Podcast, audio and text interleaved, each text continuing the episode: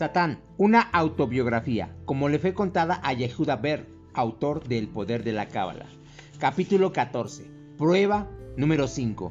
¿Estás dispuesto a luchar por tu alma gemela o ya te has rendido? Vamos, vamos a ir al grano aquí. Todo el mundo tiene un alma gemela, la otra mitad de su alma. Todos y cada uno de ustedes la tiene, incluso yo. Así es, hay un homólogo femenino a mi maldad. Es una pequeñita, astuta y tentadora. De hecho, ella y su ejército maligno de espíritus femeninos fueron quienes mantuvieron a Adán fuera del jardín. Lo tuvieron bajo su hechizo durante más de un siglo, 130 años para ser exactos, verás. Ella fue quien le hizo compañía antes de Eva y cuando Eva apareció a ella no le gustó nada. En la actualidad se manifiesta como la fuerza que anima a las mujeres a actuar egoístamente. Su trabajo consiste en tomar las vidas de los niños pequeños, especialmente cuando duermen. ¿Has oído hablar del síndrome de la muerte súbita del lactante? Pues resulta que no es tan súbita. Ella trabaja como yo. Cuando percibe una abertura, entra a través de ella. Le gusta especialmente estar alrededor de hombres a quien desafía con fantasías y pensamientos sexuales lascivos. Trabajo consiste en asegurarse de que nunca encuentres a tu alma gemela y hará todo lo posible para garantizar que así sea. ¿Quién crees que está detrás de toda la industria de la pornografía? ¿Qué puedo decir? Ella me hace sentir orgulloso, separados al nacer. Tú fuiste separado de tu alma gemela justo al principio, lo cual significa que una parte crítica de tu trabajo espiritual aquí en la tierra consiste en que redescubras el uno al otro, las citas malas, las oportunidades perdidas, las relaciones insanas. Aquí es donde yo intervengo. Mi objetivo consiste en desgastarte para que te rindas. Esta es la prueba. ¿Te rendirás o seguirás buscando? Si quieres pasar esta difícil prueba, será mejor que mantengas tu enfoque en el premio. Excusas, excusas. Digamos que tienes 29 años. Tu trabajo va bien y estás centrado en ir ascendiendo. La escalera corporativa, por supuesto, vas a alguna cita de vez en cuando, pero he logrado convencerte de que encontrar el amor no debe ser tu máxima prioridad. Tu carrera profesional es mucho más importante, pero te estoy mintiendo.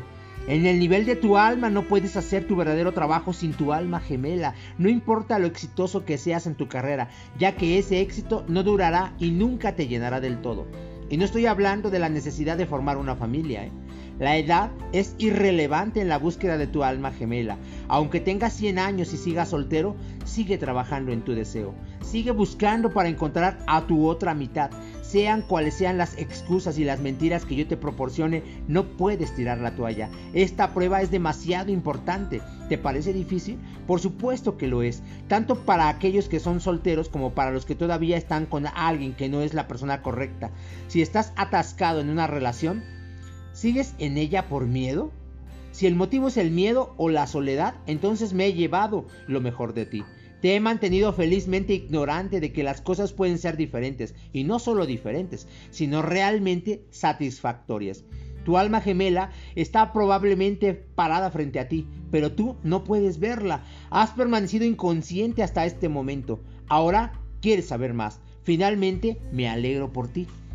Llegó el momento de sentir que tienes derecho a un alma gemela.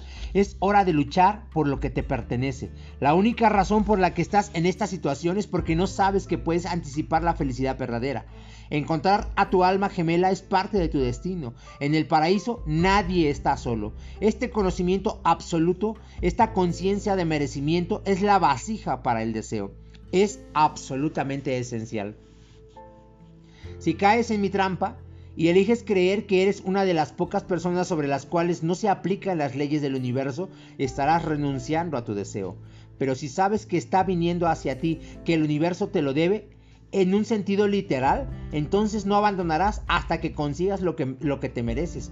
Buscarás hasta debajo de las piedras, mirarás detrás de cada esquina, harás lo que sea necesario, aunque yo me interponga en tu camino, donde no dudes que estaré. El joven erudito. Había un joven erudito que más tarde se convertiría en un hombre sabio y un gran adversario mío. Solía levantarse cada madrugada a las 3 para estudiar. dominando su deseo de dormir para vencer el control que yo tenía sobre su cuerpo. Esta es una de las tácticas que los grandes cabalistas utilizan para eludir mi dominio. Cada noche, su esposa le preparaba una taza de té para su rato de estudio, pero después de muchos años, su esposa tuvo que dejar este mundo, así que su madre empezó a prepararle su té. Una vez, su madre no pudo hacer el té, por lo que pidió a su vecino que por favor le dijera a su hija que lo preparara. Ella accedió. La hija del vecino preparó el té, junto con un tentempié y se lo llevó al erudito, quien estaba tan absorto en sus estudios que ni siquiera alzó la vista. Más tarde, aquella misma mañana, el joven erudito le preguntó a su madre si había sido ella quien había preparado el té en aquella ocasión. No, contestó. Fue la hija del vecino quien preparó tu té. ¿Por qué lo preguntas? ¿Estuvo todo bien? El erudito contestó. Sí, todo bien.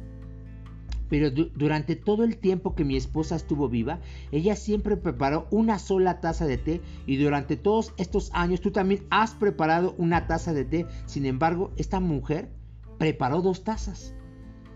Cuando vio que su madre no podía ofrecerle ninguna explicación, el cabalista fue a ver a la hija del vecino y le dijo, ¿qué puedo, hacer? ¿puedo hacerte una pregunta? ¿Por qué preparaste dos tazas de té? Ella respondió, bueno, estabas estudiando con otra persona, así que decidí preparar dos tazas. El, el erudito estaba asombrado. Le dijo, en todos estos años, ni mi madre ni mi primera esposa supieron que estaba estudiando con Elías el profeta, pero tú sí lo supiste. En aquel momento él supo que había encontrado a su alma gemela. Fue entonces cuando le pidió su mano en matrimonio.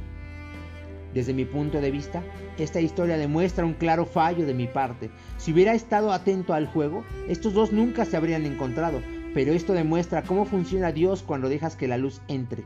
Dios pone a las personas de tu vida en el momento adecuado. Si estás dispuesto a estar abierto a la luz, abierto a las posibilidades, abierto a lo que Dios tiene reservado para ti. El joven erudito supo casi inmediatamente que había sido el creador quien había puesto a esta joven mujer en su vida.